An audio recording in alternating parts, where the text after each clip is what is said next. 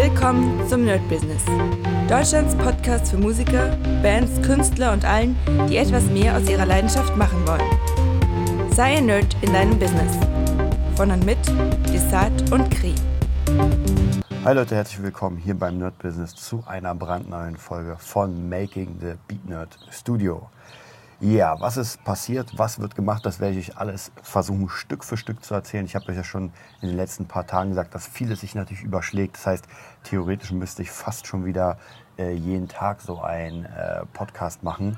Denn hier kommt mal ein Kunde, da springt jemand ab, hier wird mal ein Beat gemacht und verkauft und da, also ganz, ganz viele Sachen passieren. Aber nichtsdestotrotz will ich euch so ungefähr diesen Weg zeigen, den ich gerade gehe, was ich mache. Und ich habe mir einen an diesem Wochenende, und es ist ein Hammerwochenende, also heute in Berlin Sonntag, wahnsinnige, ich weiß nicht, irgendwie 25 Grad oder sowas, also die Sonne burnt. Und diese Woche habe ich mir, oder dieses Wochenende habe ich mir ganz, ganz viele verschiedene äh, Tutorials nochmal angeguckt und zwar eher in Richtung Producer Mindset, weil auch hier wieder, ihr kennt es ja, ihr hört es ja seit fünf Jahren schon, das Mindset ist einfach so unendlich wichtig. Und egal in welchem Bereich, ähm, man muss immer wieder, also es gibt so ein Grund-Mindset, würde ich sagen. Also zum Beispiel das Gewinner-Mindset. Es gibt Menschen, die sagen, ey, ich schaffe alles. Ja, und dann hast du halt so einen Arnold Schwarzenegger, der einfach mal alles schafft. Oder andere natürlich. Und ich glaube, dieses grundlegende Gewinner-Mindset ist schon mal eine ganz, ganz wichtige Sache, weil alles, was wir dann machen, baut darauf auf. Ja, was ist ein Producer-Mindset oder was ist ein äh, Musician-Mindset oder was ist ein äh, Unternehmer-Mindset. Das ist ja im Sinne eigentlich immer relativ das Gleiche, das Ähnliche, nur ein bisschen abgestimmter auf die einzelnen Bereiche. Und gerade im Musikbereich, in der Produktion, ist es unglaublich wichtig, Zeug rauszubringen. Und ich habe in der letzten Woche wieder mit mehreren Künstlern Kontakt gehabt, mit ein paar, ein paar Deals abgeschlossen. Also es lief auf jeden Fall sehr gut. Mm, aber, und das ist so, was mir die meisten Künstler, mit denen ich auch oft rede, sage, die kriegen es einfach nicht hin, regelmäßig was rauszufeuern. Und warum ist das so? Ja, und ich sage euch was, oft ist es so, weil Künstler nur ein reines, wenn überhaupt Künstler-Mindset haben. Das heißt, sie können schreiben, sie können neue Songs entwerfen, äh, sie haben einfach dieses Talent. Aber wofür sie meistens gar kein Talent haben, ist einfach die Selbstvermarktung und überhaupt Dinge zu Ende zu bringen. Denn wenn man ein Künstler ist, dann ist man natürlich ein bisschen abhängig von anderen Leuten. Es gibt sehr selten Leute, die wirklich ihre eigenen Produzenten sind, ihre eigenen Songwriter und so weiter. Das ist wirklich selten, weil es sind einfach sehr, sehr viele Talente, die man krass schulen muss. Und nicht jeder Künstler oder nicht jeder Sänger hat Lust, sich einfach jetzt nochmal komplett das Produzieren beizubringen. Mm, und die Leute, die ich gesehen habe, die das versucht haben, sind mal ehrlich gesagt kläglich gescheitert, weil äh, der Prozess des Produzierens ähm, geht nicht nur ein paar Wochen oder Monate, sondern das können wirklich, oder das sind Jahre. Ja, und deswegen ist es immer ein bisschen schwierig, ähm, wenn man dann sagt, na gut, ich bin Sänger und jetzt produziere ich mich halt selbst. Ja, das kann sogar sein, und ich habe ja schon öfter gehört, dass die Ideen ganz cool waren, wo ich gemerkt habe, so, ey, cool, aber das einfach nicht professionell klang. Also die Synthes klang nicht professionell, die Abmische klang nicht professionell. Das heißt, es war alles sehr, sehr in so ein Demo-Stadium. Stadium. Und da ist natürlich die Frage, ob man das jetzt will oder ob man sagt, nee, ich mache jetzt irgendwie mit meiner Kunst als Sänger, als Künstler Geld und packe dieses Geld dann rein, um jemand anderes produzieren zu lassen. Ja, und deswegen, da merke ich, dass die, ähm, die theoretischen Möglichkeiten sind fast unendlich, denn ich sehe so unglaublich viele Künstler bei Instagram, bei YouTube, die irgendwie eine Sache haben oder hatten und äh, ja, das war es erstmal. Das heißt praktisch, die alle brauchen ohne Ende Beats, die brauchen ohne Ende Mischung und so weiter. Frage ist natürlich, ob sie bezahlen können, das ist nochmal was anderes. Da muss man halt so ein bisschen das Qualifizierungsgespräch machen oder überhaupt checken, ob das Budget da ist. Ja, bei mir ist es im Moment so, dass ich ganz unterschiedliche Budgets aufrufe. Das heißt, wenn ich weiß, ah, okay, der, die Person hat ein bisschen weniger Geld, dann kann ich sagen, okay, du kriegst den äh, Beat für ein bisschen weniger. Oder wenn ich sehe, okay, da wollen Leute wirklich richtig reinhauen, dann kostet das natürlich mehr, aber sie kriegen auch mehr Leistung. Ich sage, okay, wir nehmen was auf, wir können am Beat noch ein bisschen arbeiten und so weiter. Also hängt so ein bisschen davon ab. Und diese ganzen Mindset-Sachen habe ich mir in letzter Zeit sehr, sehr viel reingezogen und bin da auf jemanden äh, oder stecken geblieben. Und zwar, von dem habe ich euch schon mal erzählt, Palace. Das ist so ganz zufällig, habe ich den ja vor, ich glaube, ein paar Monaten äh, bei YouTube gesehen und einfach mal so eine, so eine Doku über ihn, wie er aus, aus dem Schwabenland praktisch für die krassesten Leute äh, in den Vereinigten Staaten produziert. Und da dachte ich mir so, okay, krass, das ist schon heftig. Wie hat er das gemacht? Hm. Und in den letzten Tagen habe ich mir noch ein paar weitere Interviews und Fragesachen zu ihm durchgelesen, wo er einfach Fragen beantwortet. Ist, kommt mir wirklich als sehr sympathischer Kerl rüber. Also könnte wirklich aus, aus meiner damaligen Gang gewesen sein. Aber der Typ ist natürlich irgendwie 20 Jahre jünger als ich. Aber zumindest äh, sehr, sehr, sehr, sehr cooler und sympathischer Typ. Und ja, was man bei ihm sagen muss, dass er, er meinte auch, er hatte eine harte Zeit, ja, aber das ist das kann man nicht überspringen. Das prägt uns alle. Also ohne diese Zeit kann es sein, dass er niemals zu dem geworden ist, wäre, der er jetzt ist. Und das ist wahrscheinlich so, dass er nicht der geworden wäre. Also von dem her wichtig ist, dass man da rauskommt und daraus das Beste macht. Und was er erzählt hat, was sehr, sehr interessant war, hm, das habe ich euch ja schon mal erzählt, dass er irgendwie einen Hacker beauftragt hat bei Instagram, die ähm, die E-Mail-Adressen zu suchen von krassen Produzenten was ja erstmal in erster Linie gar, also klar, die Idee ist cool, dass man sagt, ey, hier, hol mir die Adresse, sowieso, das ist einfach ein, ein Clou. Heute, jetzt, wenn man es gehört hat, könnte man sagen, ah ja, klar, das mache ich auch. Ja, jetzt ist aber wahrscheinlich zu spät. Ist aber nicht so wichtig, weil, jetzt kommt's, das nächste ist das viel wichtigere. Und zwar hat er dann 100 Melodie-Samples in eine Dropbox gepackt und die an den, also an Southside, glaube ich, ähm, dem Produzenten geschickt, von dem er die E-Mail-Adresse hat, bekommen hat. Und der war einfach mal so geflasht, dass er sofort angerufen hat und dann nahm es seinen Lauf, dass er gesigned wurde für die 808 Mafia, glaube ich. Also, was bedeutet das? Er hat nicht nur die Zügel in die Hand genommen und ist praktisch aktiv hingegangen, um sein Zeug zu präsentieren an diese, sage ich mal, krassen Produzenten, sondern er hat auch anscheinend was drauf. Ja, das heißt praktisch, jetzt muss man natürlich überlegen, und das ist immer so eine Sache, die schwierig, schwierig ist, wirklich. Und zwar die Frage, bin ich denn schon weit genug, um so jemandem was zu schicken, dass der mich ernst nimmt? Ich glaube, da gibt es zwei, zwei Wege. Und zwar der eine Weg ist, ich muss mich natürlich vergleichen mit anderen und gucken, wo stehe ich denn im Gegensatz zu den anderen. Ja, ich vergleiche mich mit nicht so guten, ich vergleiche mich mit der Mitte und ich vergleiche mich aber auch mit dem absoluten, mit der absoluten Creme de la Creme. Ja, es ist ganz wichtig. Man muss es machen. Und wenn ich bei den nicht so guten gerade mal so mitmache, ja, und die mittelmäßigen für mich krass sind, dann bin ich vielleicht noch nicht bereit. Wenn ich bei den mittelmäßigen locker mitspielen kann, aber es noch ein bisschen der Weg zu den äh, Pros offen ist sozusagen, dann bin ich vielleicht bereit, weil den Weg zu den Pros oder zu den Pros zu kommen, geht über die Mitte und dann arbeite ich für die Pros und werde selbst zu einem. Also ich würde sagen, es ist sehr unwahrscheinlich, dass ich ein Pro werde, ohne mit den Pros zu arbeiten, weil ich einfach die Möglichkeiten dann nicht habe. Ja, egal wie gut das ist, was ich mache, wenn es kein Pro annimmt und ich nicht mit großen Namen am Ende arbeite äh, oder große Sachen rausbringe, dann bringt es mir natürlich nichts. Weil dann kann ich mich, ja, dann kann ich zwar sagen, ich bin ein Pro, aber ich spiele nicht mit, mit bei den Pros. Also bin ich demzufolge eigentlich kein Pro. Ja, oder ich nenne mich selbst Pro und sage, oh, ich bin halt ein Pro. Also von dem her, da muss man sich selbst so ein bisschen abchecken. Und natürlich, was immer Sinn macht, einfach äh, die Community drumrum zu haben. Dass man irgendwie, dass die Leute auch sagen, ey, krasses Ding oder hm, na, ist nicht so krass. Also einfach so ein bisschen gegenchecken und natürlich am besten Leute, die ein bisschen besser sind. Und das zählt ja wirklich jetzt in allen Bereichen. Stell dir mal vor, ich habe eine Pizzeria, mein Lieblingsbeispiel irgendwie, und äh, ich weiß nicht so hundertprozentig, ob meine Pizza denn gut genug ist. Naja, dann nehme ich ein paar Freunde, mache denen die Pizza und die essen sie. Ich kann als Beispiel zum Beispiel meinen Dad, der hat ja auch schon mal überlegt, irgendwie ein Restaurant zu machen. Er ist ja Bauingenieur. Und ich weiß nicht, ob er es schaffen würde, ähm, von der, wie soll ich sagen, von der unternehmerischen Sicht ein Restaurant zu führen, dass man sagt, okay, wir haben die Karte und.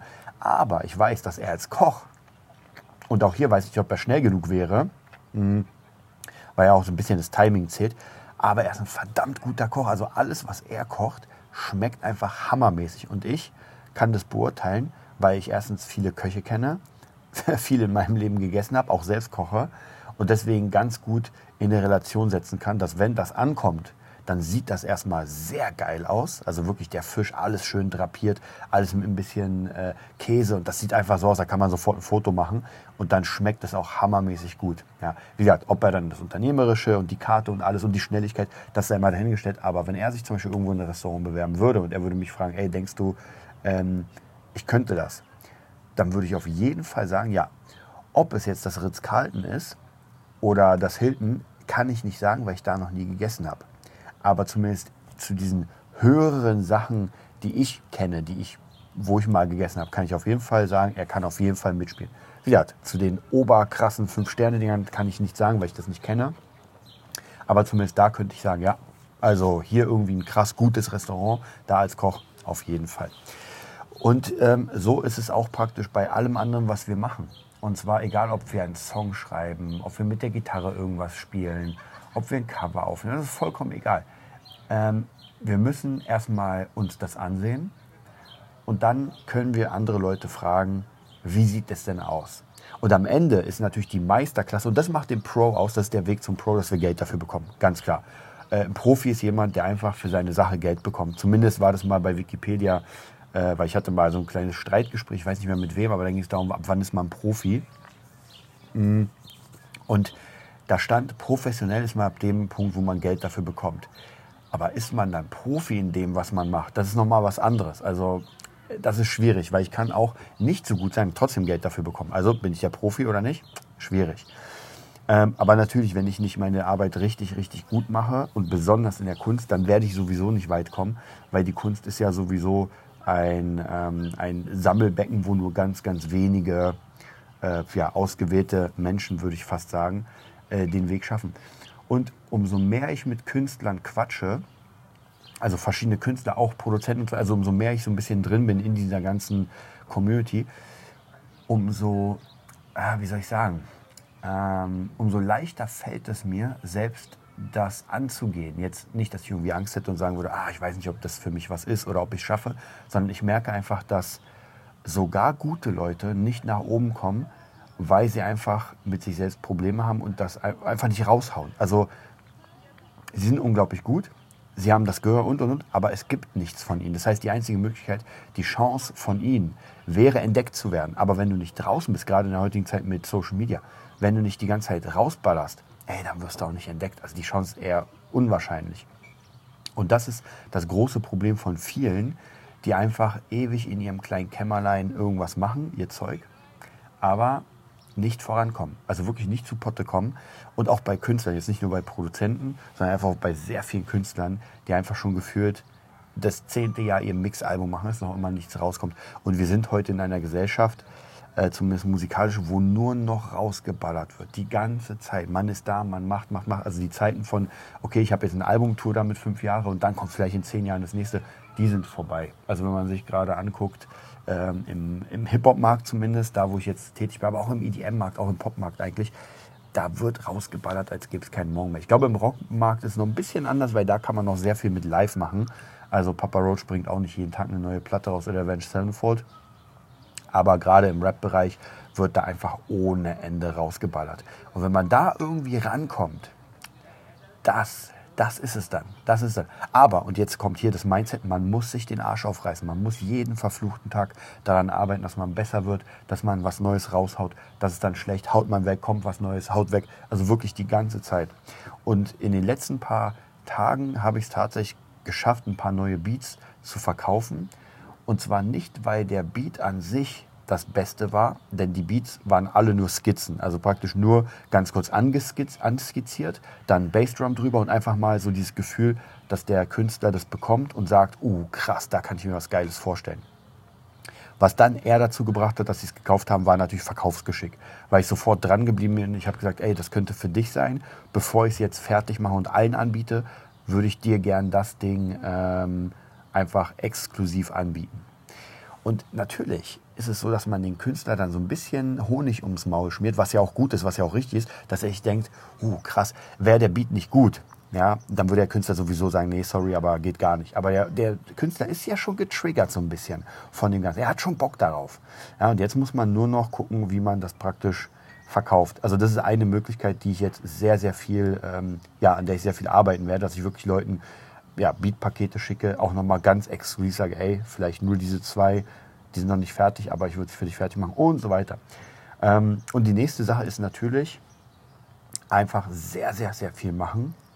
Sehr viel verschiedene Richtungen auch. Und das ist auch so ein Learning von Palace, das ich mir abgeschaut habe oder abschauen werde. Einfach auch in Nischen reinzugehen, wo man vielleicht nicht von vornherein ähm, denken würde, okay, da bringe ich jetzt Beats rein. Also es wäre zum Beispiel fürs Gaming, zum Beispiel, was wir jetzt gerade vorhaben, äh, mit, mit Tim für Streamer Songs machen und so weiter. Also so Nischen, die noch gar kein äh, ja, krasser Produzent besetzt hat, weil sie einfach noch gar nicht auf dem Schirm sind. Und gerade für äh, Streamer irgendwie Songs bauen, die einfach sehr äh, eigen sind, das ist natürlich schon. Oder natürlich jetzt mit Fabulensis. Ich hoffe, alle haben von euch das Fabulensis leere Hörbuch gehört. Da könnt ihr den Soundtrack hören. Äh, da merkt ihr, das ist auch nochmal eine Sparte, dass man für Hörbücher Soundtracks baut. Und dann am Ende haben wir nochmal den Soundtrack der Kabaru. Das heißt praktisch nochmal für ein Buch ein, ein kompletter, richtiger Soundtrack. Nicht nur ein paar Linien, sondern richtig ausproduzierte Songs.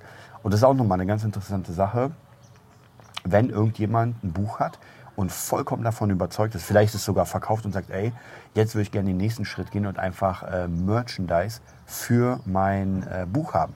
Ja, und schon ist man auf dem Plan und kann sagen, ey, wir können den Soundtrack für dein Buch machen. Ja, wir lesen uns durch, wir gucken uns an, was passen würde.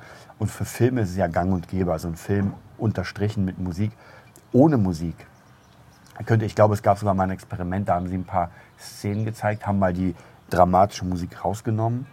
Und ja, das war dann so ein bisschen dünn. Also die Dialoge hatten noch nicht mal dasselbe Gefühl oder haben nicht dasselbe Gefühl hervorgebracht, wie wenn man diese Musik hat und diese krassen Streicher und, und, und, und, und. Also äh, zieht euch mal zum Beispiel, ich glaube, es war eine der Szenen, äh, zieht euch einmal Armageddon rein, wo äh, Liv Taylor und äh, Matt Damon, nee, ist gar nicht Matt Damon, äh, Ben Affleck, wo die praktisch so ihre romantische Szene haben, kurz bevor die aufbrechen und den Asteroiden zerstören. Und dann kommt äh, Don't Miss a Thing von Aerosmith.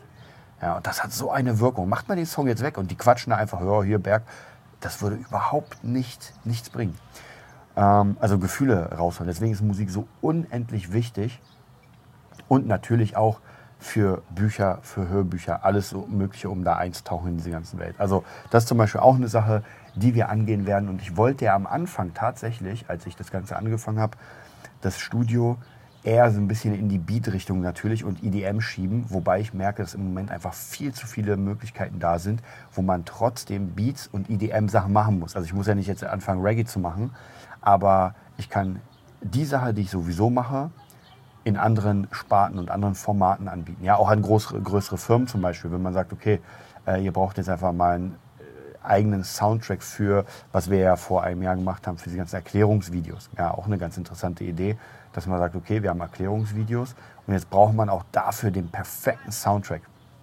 Bisher haben wir es so gemacht, dass wir uns äh, sozusagen äh, Stock-Sachen genommen haben, aber gekaufte Stock-Sachen, also nicht die, die jeder nehmen kann, sondern wirklich äh, aus Communities. Das war schon okay, aber wenn man ein richtiges Audio-Brand machen will, ja, mit, einem, mit einer Titelmelodie, mit einem Jingle, der immer wieder kommt, ja, in diesem Video und für diese Firma steht, dann ist natürlich nochmal was ganz anderes. Also von dem her, egal was ihr macht, think outside the box. Und das ist ganz, ganz, ganz wichtig, weil man nie weiß, ja, auch Sparte äh, Podcasting. Megamäßig riesige Sparte. Ob man einen Jingle macht, ob man einen Podcast, Podcast annimmt, ob man den mischt. Also ganz, ganz viele Möglichkeiten. Da kann man auch Beats drunter legen, weil natürlich ein Podcast ein Intro und ein Outro hat. Also von dem her extrem viel. Und wie gesagt, natürlich diese Hörbuch- Schiene, wo man sagt, okay, wir machen aus deinem Buch ein Hörbuch. Macht Audible sowieso schon, gar keine Frage. Aber dieser Hybrid, dass eine Person liest und man aber daraus so eine, so eine Geschichte baut mit Musik, das gibt es noch nicht so oft.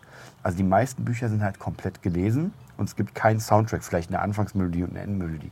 Aber so richtig, so ein Soundtrack wie bei unserem Fabulensis Lehre, das ihr hoffentlich gehört habt, gibt es nicht ja, das war es auch für die Session heute. Ich werde euch auf jeden Fall beim nächsten Mal noch viel mehr erzählen, weil jetzt die nächste Woche wird einfach krass viel losgehen. Es wird wieder viel, äh, viel Sachen werden wir wieder im Beat Club für Timberland raushauen. Da habe ich wieder sehr, sehr viele Ideen. Ähm, ansonsten, ja, im Moment ist es wirklich so viel Zeit wie möglich nehmen und mixen, mixen, mixen, Songs erstellen, äh, Producings erstellen. Wir haben mittlerweile wirklich, ich werde vielleicht nächste Woche oder bei nächste Woche, werde ich mal die letzten Aufträge so ein bisschen ähm, euch zeigen. Es sind ein paar Beats, die gemacht wurden, die verkauft worden sind. Es sind ein paar Beats, die jetzt nochmal speziell für äh, Künstler gemacht werden sollen. Es sind ein paar Mixings dabei, es ist nochmal ein Reggaeton-Beat dabei. Also es ist, es läuft und läuft und läuft. Es ist, wir sind noch nicht bei äh, siebenstellig, wie Palace sagen würde, aber wir sind schon auf jeden Fall sehr, sehr weit dabei, um uns einen wirklich geilen Namen zu machen. Und auch die Webseite wird natürlich nochmal demnächst ein kleines bisschen verändert, damit das ein bisschen geiler ist. Also ich wünsche euch einen mega geilen Dienstag, ist ja heute für euch. Und wir hören uns dann wahrscheinlich in der Woche wieder, je nachdem, wann der nächste Podcast kommt. Der Zwischenpodcast. Äh, zum My Business hören wir uns auf jeden Fall wieder. Bis dann. Das war die neueste Folge vom Nerd Business Podcast. Wir hoffen, es hat dir gefallen und bitten dich darum, uns eine 5-Sterne-Bewertung bei iTunes zu geben. Vier Sterne werden bei iTunes schon abgestraft. Also gib dem Podcast bitte die 5-Sterne-Bewertung und teile uns auf Facebook, Instagram und schicke ihn an deine Freunde. Wir leben davon, dass du uns hilfst, unsere Message zu verbreiten. Wir danken dir vom ganzen Herzen dafür. Abonnier den Podcast, teile ihn mit deinen Freunden und wir hören uns in der nächsten Folge, wenn es wieder heißt, bist du ein Nerd in deinem Business? Nerd Business.